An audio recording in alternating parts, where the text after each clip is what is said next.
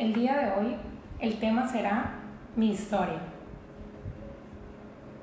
En este libro quiero compartirte un poco acerca de mí, lo que he ido aprendiendo, lo que he vivido, un poco acerca de nutrición, alimentación, espiritualidad, amor propio, recetas y otros temas que me han servido para hacer cambios extraordinarios y espero que a ti también te sirvan no es solamente un recetario de cocina, sino más bien es un libro de vida. Cabe aclarar que lo que está escrito aquí no es 100% propio. Además de mis experiencias, aprendizajes, tips y recetas, he modificado archivos, traducido y transcrito información que he adquirido de cursos, libros y audios. Me parece una información muy valiosa que creo que todos deberíamos de tener. Al final, puedes encontrar las fuentes bibliográficas y cursos donde puedes aprender un poco más dependiendo del tema que sea de tu interés. Quiero empezar platicándote mi historia y por qué hago lo que hago. Desde muy pequeña siempre me encantó la cocina. Disfrutaba tanto estar en esta área de la casa. Amaba pasar horas y horas cocinando. Mi mamá siempre nos enseñó a valernos por nosotras mismas y en esta área no se quedaba atrás. Incluso nos tenía un banquito especial para que cocináramos mis hermanas y yo. Mi mamá es muy ocurrente y siempre hacía esta parte divertida. Era como una de nosotras. Creo que por eso mi manera de ver la cocina también siempre es con alegría y amor, porque eso nos proyectaba mi mamá siempre al estar aquí. Con el paso de los años, la cocina ya no era mi lugar favorito. Me empecé a preocupar por mi físico, cosa que nunca me había pasado por la cabeza. Empezaba a compararme con mis amigas o con niñas a mi alrededor. Esto me afectó muchísimo. Fui creciendo con una inseguridad muy grande por estar siempre haciendo esto. Yo era una niña llenita y la verdad no era algo que a mí me afectara hasta el momento que me hicieron verlo como que estaba mal. Me empezaron a llevar con nutriólogo cuando yo tenía apenas 9-10 años y por cada kilo que bajaba mi abuela me daba dinero. Además, saliendo de la cita, si bajaba de peso, mi mamá me premiaba con un chocolate o algo que me encantara. Obviamente, ellas no sabían que podían generar algo más adelante y lo hacía de todo corazón con tal de mantenerme motivada, porque creía que de esa manera me iba a sentir bien. A causa de crecer con esas inseguridades, me fui envolviendo en una burbuja. Fui creando un caparazón porque no sabía cómo comunicar y expresar todo lo que sentía por dentro. Esa angustia, esa ansiedad, esa desvalorización, y desprecio por mi cuerpo. Me enojaba y me desesperaba tanto con todo esto, y mis reflejos eran hacer berrinches, aislarme, encerrarme, y siempre quería tener el control de todo, porque era un control que no podía tener conmigo misma. Entonces, lo manifestaba en el exterior solamente. Conforme fueron pasando los años, ya no solo mis familiares me invadían, porque era lo más curioso. Me sentí invadida solo por ellos, pero por mis amistades no. Ahora también la comida era la invasora. Empezó a volverse un problema. Empecé a ver la comida como mi enemiga. Comía porque tenía que comer, pero en mí empezó a desarrollarse una creencia que tenía que dejar de comer para conseguir ese cuerpo perfecto y alcanzar la felicidad, entre comillas. Porque claro, que pensaba que eso me la daría. En mi adolescencia era muy raro que yo estuviera en mi casa. Me la pasaba de vaga con mis amigos, que no me van a dejar mentir.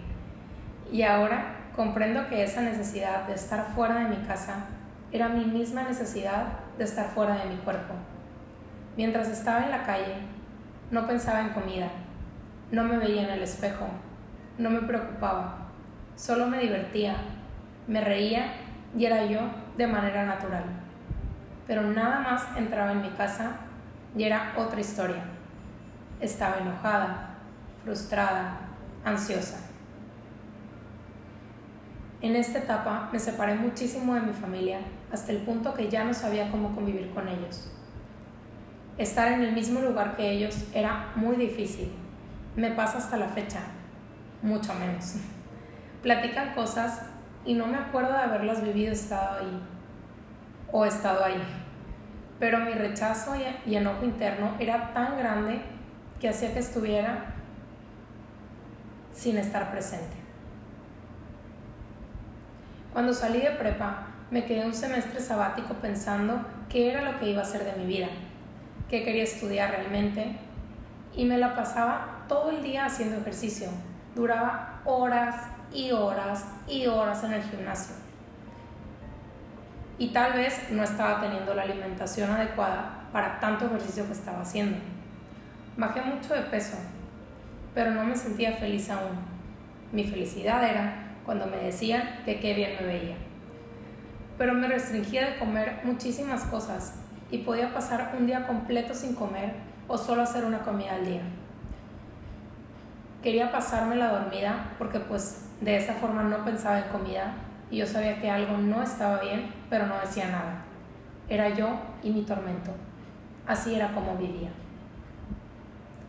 Cuando llega el momento de tomar una decisión sobre mi carrera, me encantaba la cocina y sí, era algo que yo quería, pero era más mi miedo por engordar lo que hacía que no quisiera esa carrera.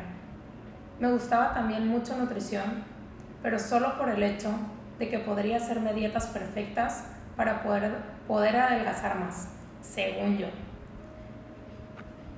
Gracias a Dios, escuché mi corazón, seguí mi instinto y me fui a la carrera de gastronomía. No me arrepentí en ningún momento de haber escogido esta carrera. Me encantaba, me motivaba, aunque claro, había días que no quería ir, prácticas que no quería hacer y exámenes para los que no quería estudiar. Pero aún así, es algo que disfrutaba. Mis clases favoritas eran la repostería y la panadería. Siempre decía que quería poner una repostería, pero que a mí no me hablaran de restaurantes. Mi reto más difícil durante mi carrera fue el probar lo que preparábamos. Me aventé más de la mitad de mi carrera sin probar ningún platillo de los que hacíamos. Desarrollé demasiado mi sentido del olfato y se convirtió en mi indicador de si algo estaba bueno o no. Mientras muchos de mis compañeros sufrían porque estaban subiendo de peso, porque comían mucho, a mí me pasaba lo contrario pero no sabía la lucha interna que tenía. Considero que esta ha sido una de las etapas más difíciles de mi vida. La comida se volvió un gran problema y yo no la quería en mi sistema. Además del ejercicio, empecé a recurrir a laxantes para poder limpiar mi estómago, pero mi dicho siempre era que quería regular mi digestión, según yo. Sabía que estaba haciendo algo mal, pero no sabía cómo parar. Me costaba trabajo salir porque sufría si iba a cenar, porque no era algo que yo pudiera comer o era algo que me iba a engordar. Me molestaba incluso ver a las personas a mi alrededor disfrutando de sus comidas. Me ponía tan triste no poder sentir ese placer al comer y saborear cada bocado. Mi familia no entendía por qué me ponía siempre de malas en algunos momentos del día. Decían que era muy bipolar pero en realidad mis cambios de humor siempre iban relacionados a que había comido de más, o que quería comer más, o que me daba envidia verlos disfrutar de lo que comían. Aún estudiando cocina, mis comidas no eran lo más gourmet del mundo. De hecho, todo lo contrario. Me la pasaba todo el día comiendo sopa de col. Bueno, no todo el día, pero era lo único que comía. Este, porque en algún lugar leí que la col quemaba grasa. Parte de mi alimentación básica eran latas de atún, yogur con fruta y muchísimo café todos los días. No tenía una gran variedad y por lo general los fines de semana, como mi cuerpo no tenía mucha energía, siempre se me antojaban cosas dulces, pasteles, nieves, galletas, pues eso me daba energía rápida, pero a la vez me hacía sentir muy mal Mi cuerpo se empezaba a debilitar a tal grado que me dio hipotiroidismo, el cual en mi familia hay bastante, pero sé perfectamente que mis desórdenes alimenticios fueron lo que lo generaron. Fue muy difícil tener que decirle a mis papás que tenía un problema. Recuerdo muy bien que era Halloween, iba a ir a una fiesta y mis papás estaban en Guadalajara de visita. En lo que empezaba a arreglar me dije, ahora o nunca. Me sentía muy mal, ya no podía con tanta carga. Sentía un vacío enorme y una presión horrible en el pecho. Le hablé, le hablé primero a mi papá y le dije, ya no puedo más. Le dije que estaba muy triste, que estaba desesperada y que no sabía cómo salir de ahí. Después le hablé a mi mamá y les dije a los dos. Se asustaron muchísimo y no comprendían en qué momento había pasado todo esto. Estaban muy tristes de no haber visto esto antes y estoy segura que también sintieron culpa. Pero yo tampoco nunca los dejé que se dieran cuenta, porque siempre era muy distante con ellos. A raíz de esto, tomaron la decisión de que me apoyarían en todos los sentidos para salir de esto y que buscaríamos ayuda.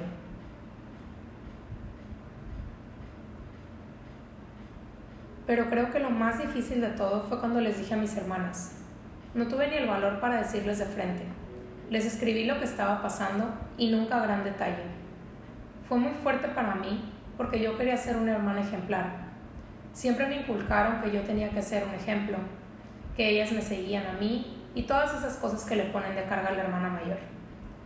Después, con el tiempo aprendí que nunca tuve por qué haber cargado eso que cada quien es responsable de sus experiencias, de su manera de vivir y que no tienes por qué ser un ejemplo para nadie, solo para ti, por quererte tú, por ser mejor para ti, no para que alguien te reconozca o te pueda seguir. En medio de toda esa tristeza, enojos, apatía y frustración, empecé a ir con una psicóloga que agradezco en el alma que haya llegado a mi vida. Mis papás también me acompañaron algunas veces y otras fueron solos para poder llevar mejor la situación. Esta psicóloga me ayudó muchísimo y cada vez me sentía mejor. Su técnica me encantaba, era muy diferente. Empecé a conocerme, empecé a hacer las paces con mi familia, disfrutaba más cuando salía, pero entre semana aún era demasiado controladora. No era opción comer de más. Solo el fin de semana era cuando me permitía, entre comillas, comer cosas que según yo no debería. Una de las recomendaciones de mi psicóloga fue que cambiara de ejercicio y sin buscarlo encontré un lugar cerca de mi casa donde daban clases de zumba llamado NutriFitness. Son las clases más divertidas a las que he ido y la dueña es una persona lindísima me encantaba ir, aparte que me encanta bailar, eh, tenía unas técnicas muy dinámicas. Lo disfrutaba demasiado. Y además, en mi mente, obvio estaba mi pensamiento de que como sudaba mucho, estaba bajando más de peso. La dueña también es nutrióloga y daba consultas. Un día decidí ir con ella a que me hiciera un plan de alimentación. En cuanto me entregó mi plan, me brillaron los ojos. Había demasiadas porciones en cada grupo Sentía una felicidad en mi interior de pensar que alguien me estaba dando permiso de comer todo eso y que mi cuerpo se mantendría igual o incluso bajaría más. Me acuerdo perfecto que saliendo de ahí me fui a comprar una dona y me puse a ver una película y la disfruté demasiado porque era algo que tenía permitido. A partir de ahí me empecé a hacer comidas más variadas, porque ya era seguro para mí meter más ingredientes en mi alimentación sin miedo a que hubiera cambios en mi cuerpo. Estaba comiendo mucho más y estaba igual en peso. Me sentía con más energía, me empezaba a reír más, pero mi miedo a engordar seguía ahí dentro. No se iba, porque además estaba pensando qué pasaría cuando ya no tuviera a alguien que me estuviera guiando. Todo se iba a salir de control y ya me había gustado esto de comer y no me quería seguir privando. Para este momento, a mí ya me quedaba como un año para graduarme y empecé a pensar en cambiarme la carrera de nutrición. Mi mamá me dijo que ni pensarlo, que ni se me ocurriera decirle a mi papá, porque yo había estado en otras dos escuelas de cocina, de las cuales me salí porque no me había gustado lo suficiente. Y además ya me quedaba muy poquito para terminar, que mejor terminara y ya después lo platicara con mi papá y le propusiera algo relacionado al tema de nutrición. Ya al final de la carrera, mientras estaba con lo de la tesis, mi hermana y una amiga de ella querían ponerse a dieta. Y me dijeron que si yo se las hacía, que les cocinara. Que ellas me ponían todos los ingredientes y que mi paga era que me compraban para mis platillos también. Yo sí tenía nociones de nutrición porque llevé durante toda la carrera, pero obvio era como que los de nutrición ven en el primer semestre. No me sentía ni tantito capaz, pero me aventé. Les empecé a hacer sus comidas y estaban encantadas. Empezaron a bajar de peso. Estaba disfrutando además la comida y yo disfrutaba también de su compañía. Me gustaba cocinar para otras personas. Un día llega la amiga de mi hermana y me platica de una escuela en Nueva York donde te preparaban para ser health coach. Me metí a averiguar qué era esto de health coach y me enamoró el concepto. Es una persona que es un asesor en salud que te ayuda a que cambies tus hábitos alimenticios y que por medio de la alimentación potencialices tu salud, que logres tus objetivos, te reconcilies con la comida, con tu vida y encuentres tu paz y felicidad, entre otras cosas.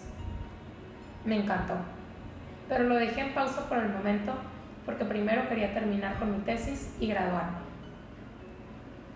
Después de mi graduación, mi papá me vio un poco triste y como en shock de lo que venía y me hizo una propuesta. Me dijo que si por qué no me regresaba a Mochis a ser hija un rato, que podría trabajar y estar en mi casa. Yo digo que él nunca me vio totalmente feliz en Guadalajara y pensó que este era el momento perfecto para que encontrara mi felicidad, al mismo tiempo que pasaba tiempo en casa y convivía con ellos. Siempre fue mi plan regresarme a Mochis pero según yo me quería quedar trabajando un tiempo en Guadalajara, pero su propuesta me pareció muy buena idea y pues me regresé. En cuanto llegué, supe que esto era lo mío, que estaba en mi zona. Me sentía feliz, plena, me rendí el día para hacer muchísimas cosas. Se estaba llenando ese vacío que sentí durante mucho tiempo. Empezaba a ser auténtica nuevamente, sin importarme lo que dijeran y a las semanas que llegué conocí a mi ahora esposo, que hasta eso me salió bien de lo bien que me sentía conmigo.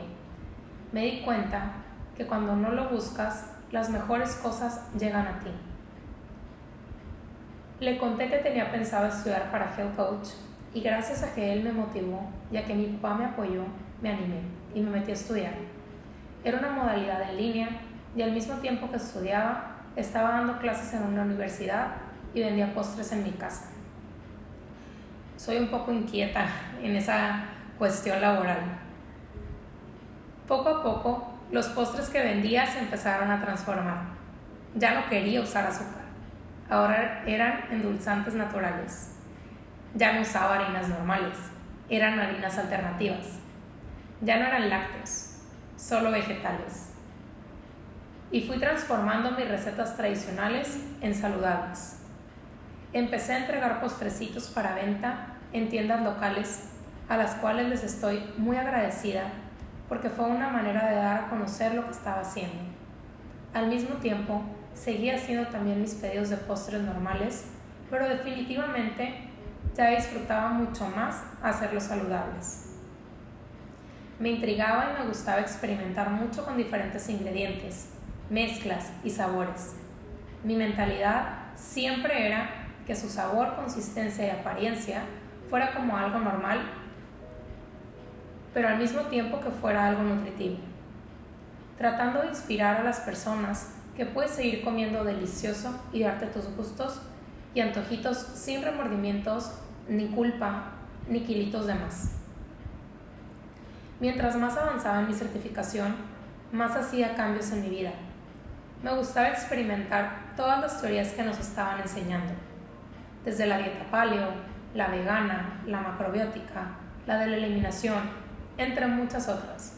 Cada semana era una diferente, pero siempre marcaban muchísimo la bioindividualidad, que significa que cada ser es único, cada cuerpo es único y lo que te cae bien a ti puede que a mí no me caiga bien. Entonces, una dieta puede funcionar para ti, pero no para mí. Por eso es muy importante detectar qué es lo que tu cuerpo te pide, qué es lo que le cae bien, qué es lo que rechaza, para así poder ir haciendo un análisis completo y un plan diseñado exclusivamente para tu cuerpo. Volviendo al tema de los postres, llegó un punto en que la cocina de mi casa estaba invadida todo el día por mí. Y para mí también era muy desgastante porque si no iba a dar clase ese día podía pasarlo encerrada cocinando. Me levantaba a veces en la madrugada porque tenía pedidos. Se estaba volviendo algo muy extremo y para nada saludable. Empecé a ver la opción de poner un local donde pudiera estar preparando todo esto y tener más variedad de productos que ofrecer a las personas, que conocieran un poco más de esta corriente saludable. Y en menos de lo que terminé de pensar la idea, ya tenía el punto, el equipo y todo lo necesario. Pasó menos de un mes y yo ya estaba por abrir. Al final, terminé incorporando algunos platillos y bebidas para que pudiera ser como cafetería y lugar de postres saludables. Pero con el tiempo se fue transformando en restaurante. Pequeño, pero restaurante. Me encantaba que la gente siempre llegaba preguntando por algo y para mí eran retos. Siempre decía que lo podía hacer y así fui ampliando la carta y la sección de postres. Pero me di cuenta que me estaba pasando lo mismo que en mi casa. No estaba dejando descansar la mente. Y entonces decidí que empezaría a dejar que funcionara lo que ya estaba y estará metiendo novedades ocasionalmente. Lo más difícil para mí al comenzar fueron dos cosas. La primera fue entrar en una burbuja tóxica de sentirme observada acerca de qué comía fuera de mi negocio. Porque como era un restaurante de comida saludable, pues obvio que la dueña también comía saludable todo el tiempo.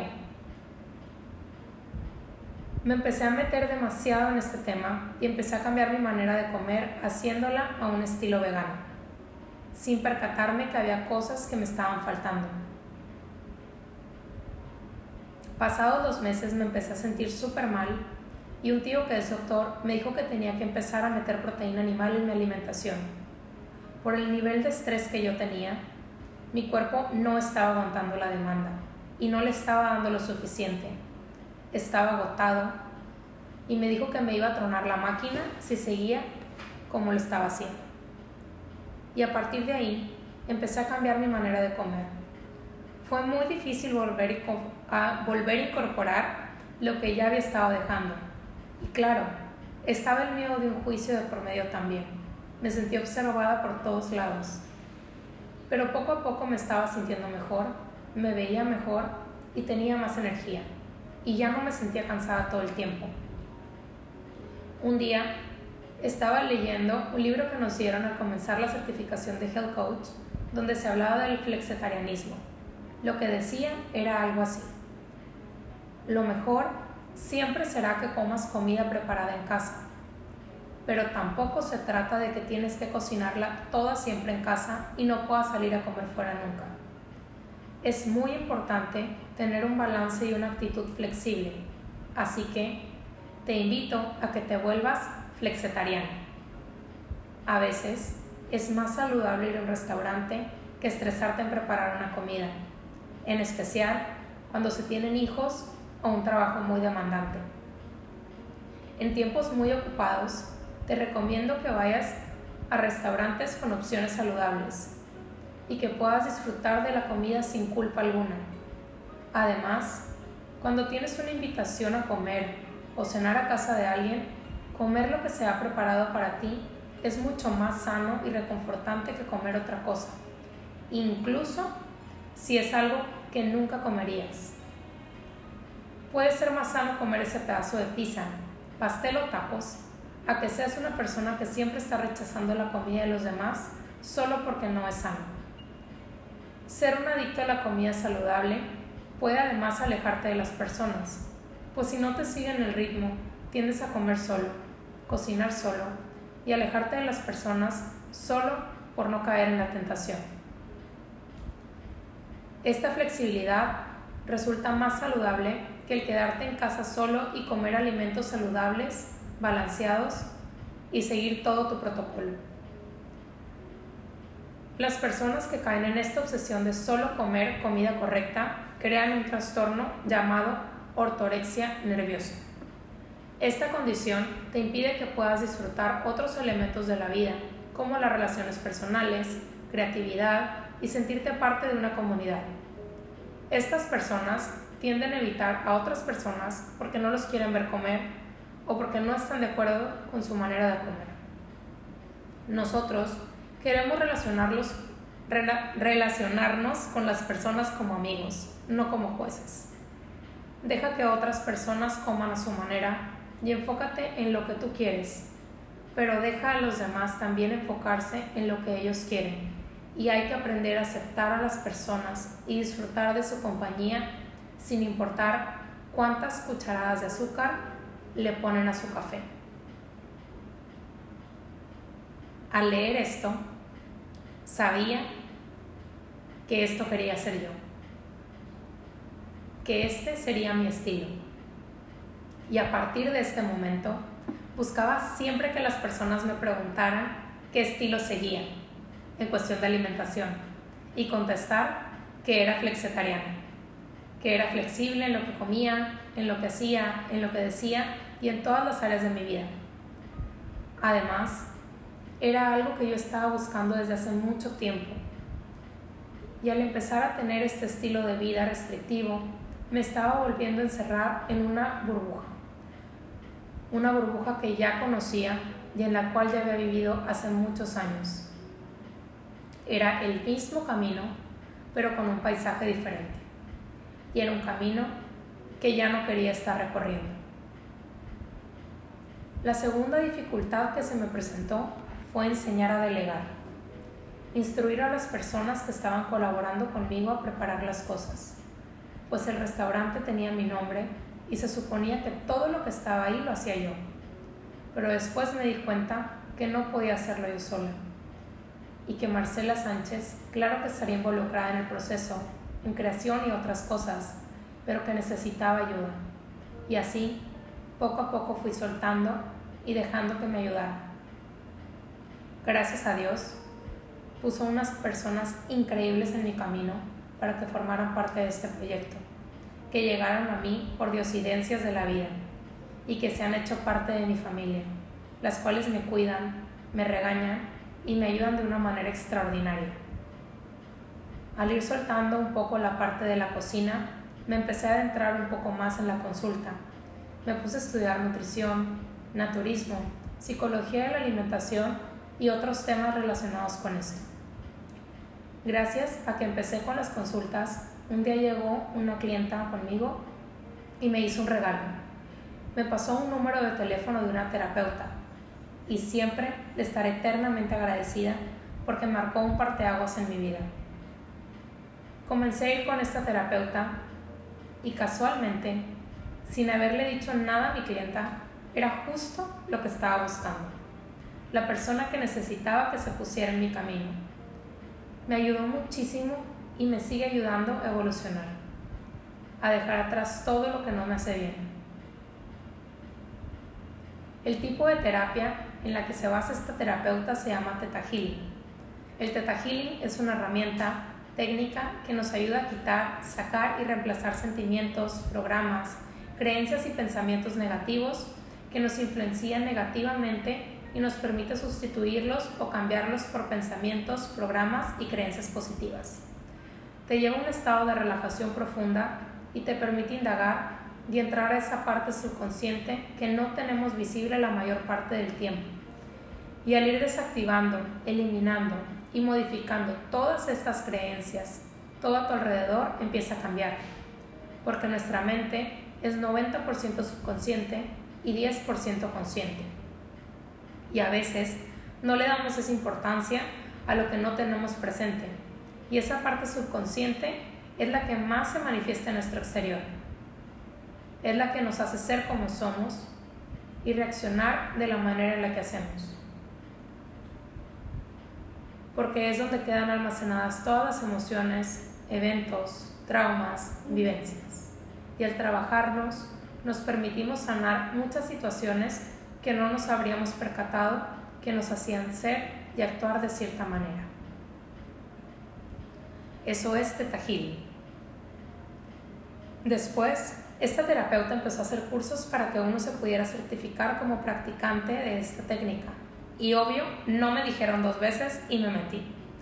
Empecé a adentrarme cada vez más por este camino espiritual holístico de sanación.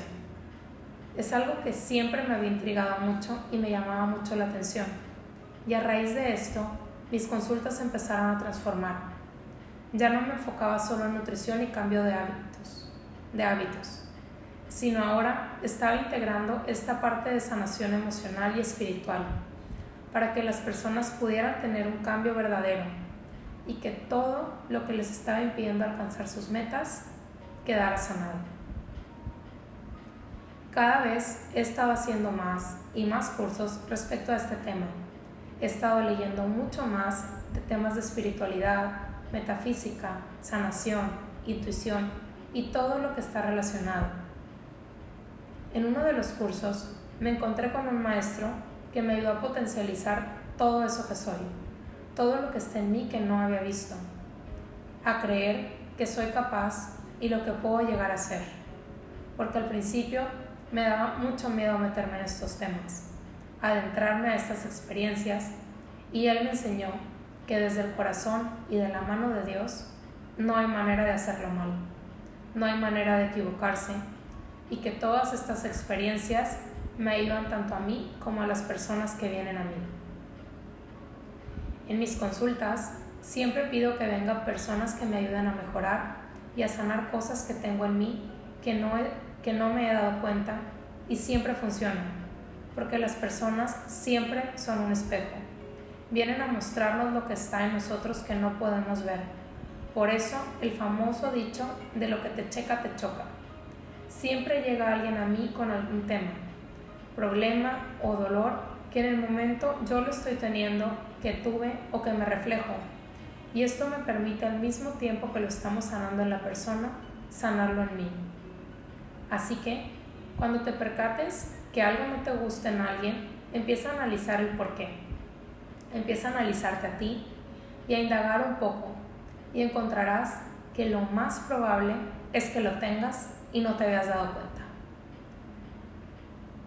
Es algo impresionante la manera en la que trabaja Dios, el universo y el mundo para que puedas darte cuenta de lo que no estás haciendo consciente.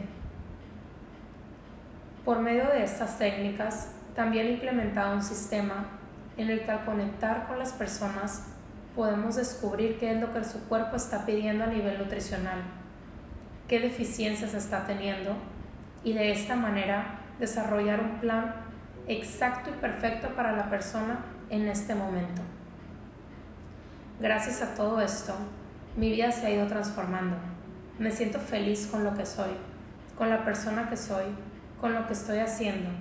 Y aunque tengo mis días malos, sé que todo es parte de un proceso, que todo es parte de una evolución y que el tener días malos también es bueno, porque en esos días malos es donde viene la experiencia, donde aprendes a ver eso que no te gusta en ti y lo haces visible y lo empiezas a trabajar.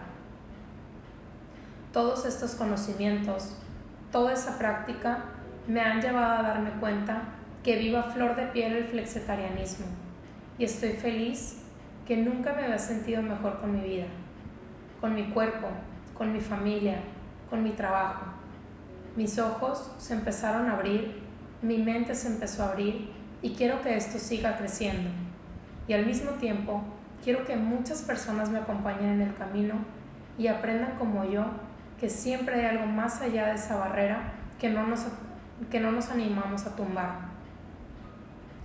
En uno de mis cursos, una vez escuché una frase que me encantó y que siempre la uso y dice, uno enseña lo que tiene que aprender.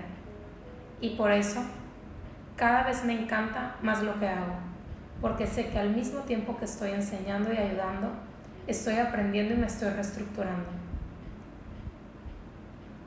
Sé que hay muchas personitas que se podrán identificar con mi historia o con algunas partes de ella, y quiero decirles que no están solas, que siempre hay alguien que te dará la mano, que siempre hay personas, eventos y situaciones que te, están queriendo mostrar el camino todo el tiempo. Somos mucho más que un cuerpo, somos espíritu, somos conciencia, somos amor.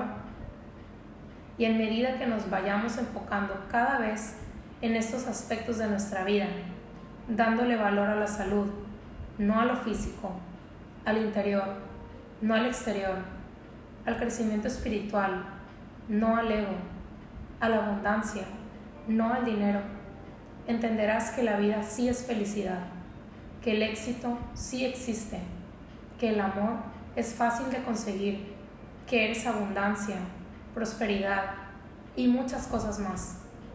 Todo es cuestión de que hagas tuyo ese momento, que decidas abrir los ojos, que decidas dejar atrás todo eso que tú sabes que te está haciendo mal y que ya no necesitas y en el momento que lo decidas, todo empezará a cambiar, todo empezará a mejorar y tu vida va a cambiar. Esto es un poco de mi historia. Espero que te sirva como espejo y que en cierta parte te ayude a cortar mucho tu camino. Aquí nos seguiremos viendo. Por hoy esto es todo. Que tengas muy bonito día.